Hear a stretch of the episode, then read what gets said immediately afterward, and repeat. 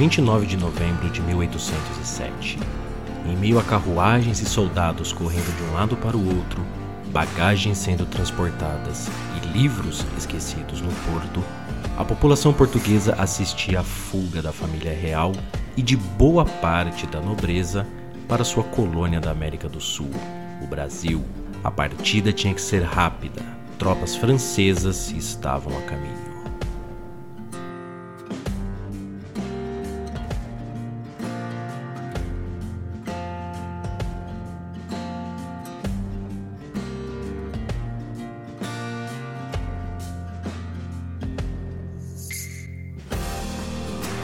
Rafael Rocha e bem-vindos à gloriosa aula de História.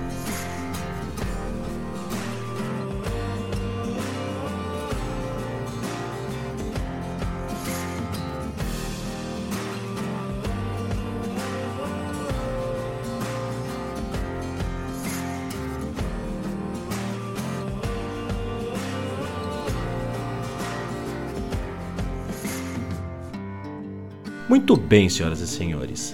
É difícil começar a falar da chegada da família real no Brasil sem voltar alguns anos antes. Em julho de 1789, tem início a Revolução Francesa, um dos eventos mais marcantes para a história da humanidade.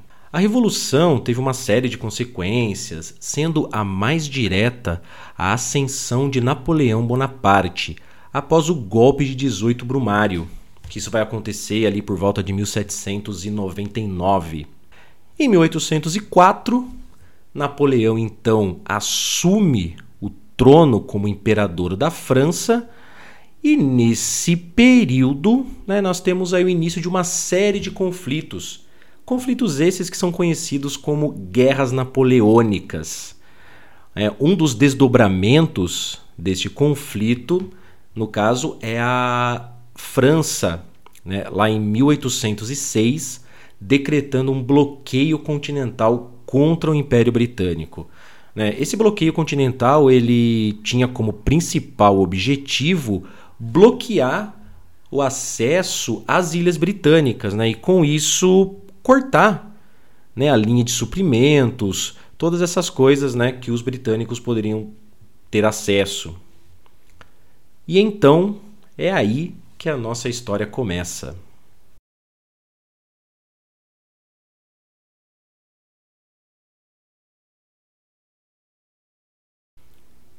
Dom João, né, o príncipe regente de Portugal, né, príncipe regente porque no caso ele, né, não era rei ainda, né, quem governava de fato o país era sua mãe, mas devido a problemas mentais, né, uma série de problemas mentais que ela carregava, ela foi afastada então do governo. Então Dom João assume como príncipe regente. Bom, ele tinha um problema muito sério nas mãos. De um lado, a ameaça eminente de uma invasão né, das tropas de Napoleão Bonaparte, caso Portugal não aderisse ao bloqueio continental. Do outro lado, né, Portugal tinha as obrigações de honrar os acordos econômicos né, que tinham com os ingleses. Né? Então, a melhor opção nesse caso era a transferência da corte para o Brasil. Um plano né, quase tão antigo quanto o Reino de Portugal. Né? Desde a época do descobrimento né, das terras americanas né, por parte dos portugueses, já havia esse plano de que, caso houvesse algum problema, a família real era transportada toda para cá. Desde meados do século XVIII, a colônia portuguesa na América era a principal fonte de renda de Portugal. Um país que, há menos de 300 anos, era uma das grandes potências mundiais, mas que agora né, não passava de um pequeno reino sem expressão, né, exprimido entre as grandes potências.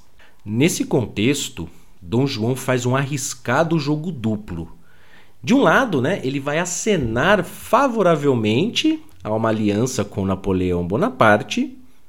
Por outro lado, o príncipe regente arquiteta com a Inglaterra a fuga para o Brasil. Dom João não tinha muitas opções.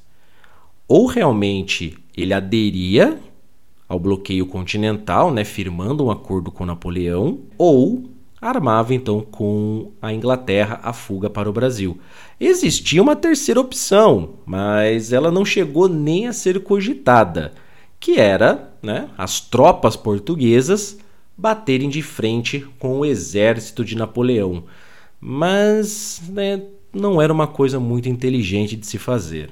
Vamos lá. Napoleão não era burro.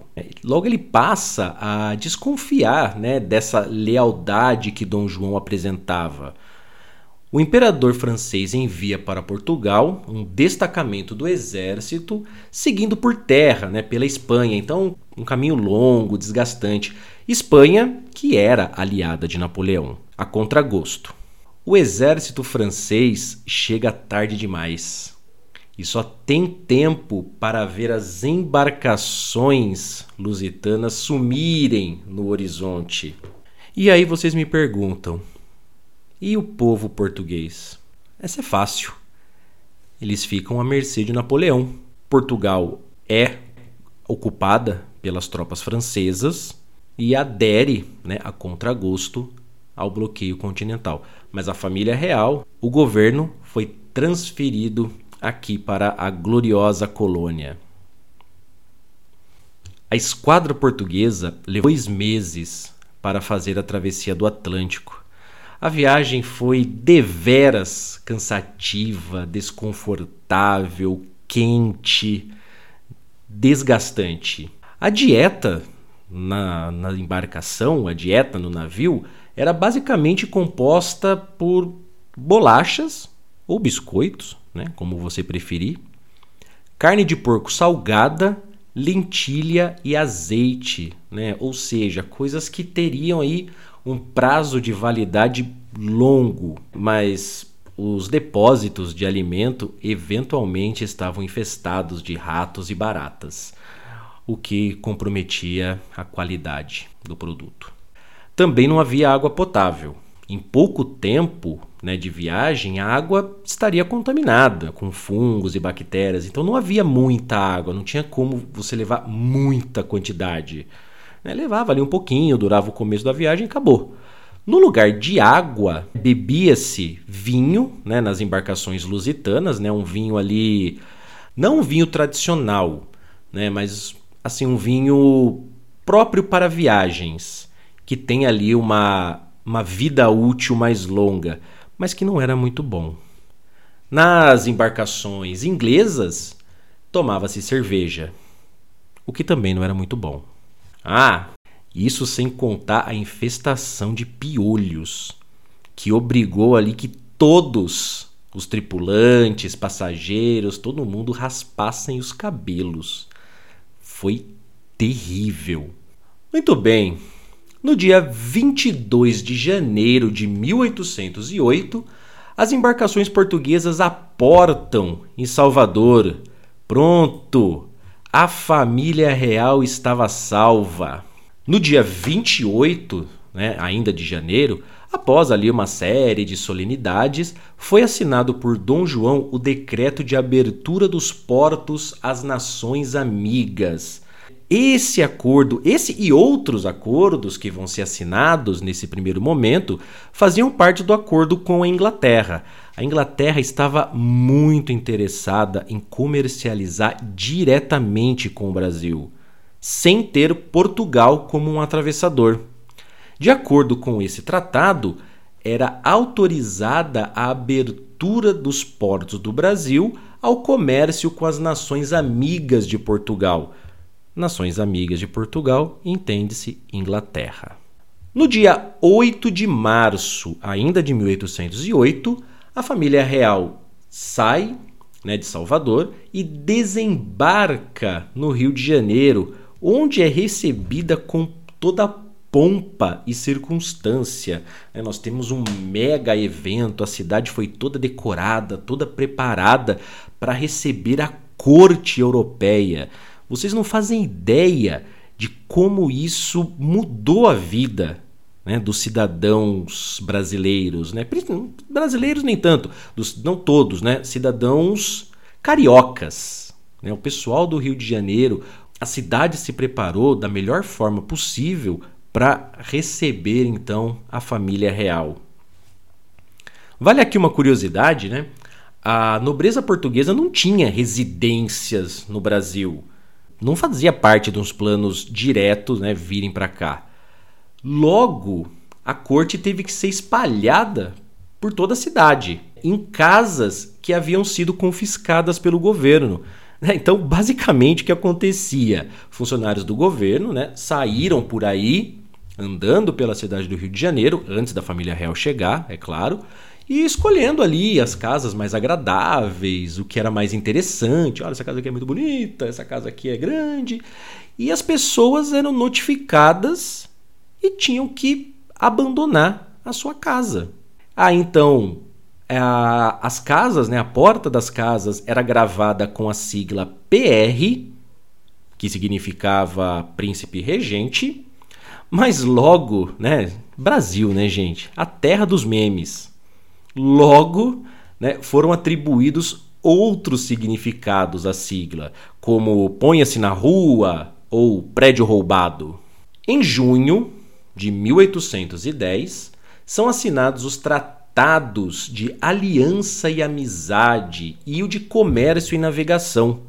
Esses acordos reduziam os impostos sobre os produtos importados da Inglaterra, que com isso passariam a pagar 15% de direitos, enquanto as mercadorias das demais nações pagariam cerca de 24%. Né? Em sua estadia aqui no Brasil, né, a família real vai permanecer no Brasil até 1821, né, de 1808 até 1821. E muita coisa aconteceu.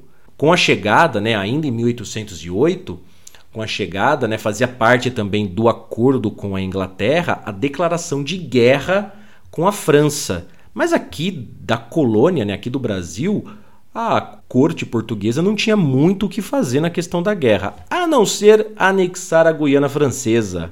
Foi anexada ao território brasileiro e depois que Napoleão foi deposto do trono, o território foi devolvido. Além disso, né, a família real acaba protagonizando uma série de acontecimentos que serão relatados aqui no nosso glorioso podcast que resultaram na independência do Brasil. Como você, caro ouvinte que está me ouvindo agora, já bem sabe, 2022 completamos 200 anos da independência do Brasil. Então a ideia aqui é fazer então essa série, né, até chegarmos à independência. Mas isso é um assunto para outra aula. Muito bem, senhoras e senhores, eu venho aqui com muita honra, com muito orgulho, agradecer a todos né, que ouviram, que compartilharam em suas redes sociais, que elogiaram. Fiquei realmente extremamente feliz.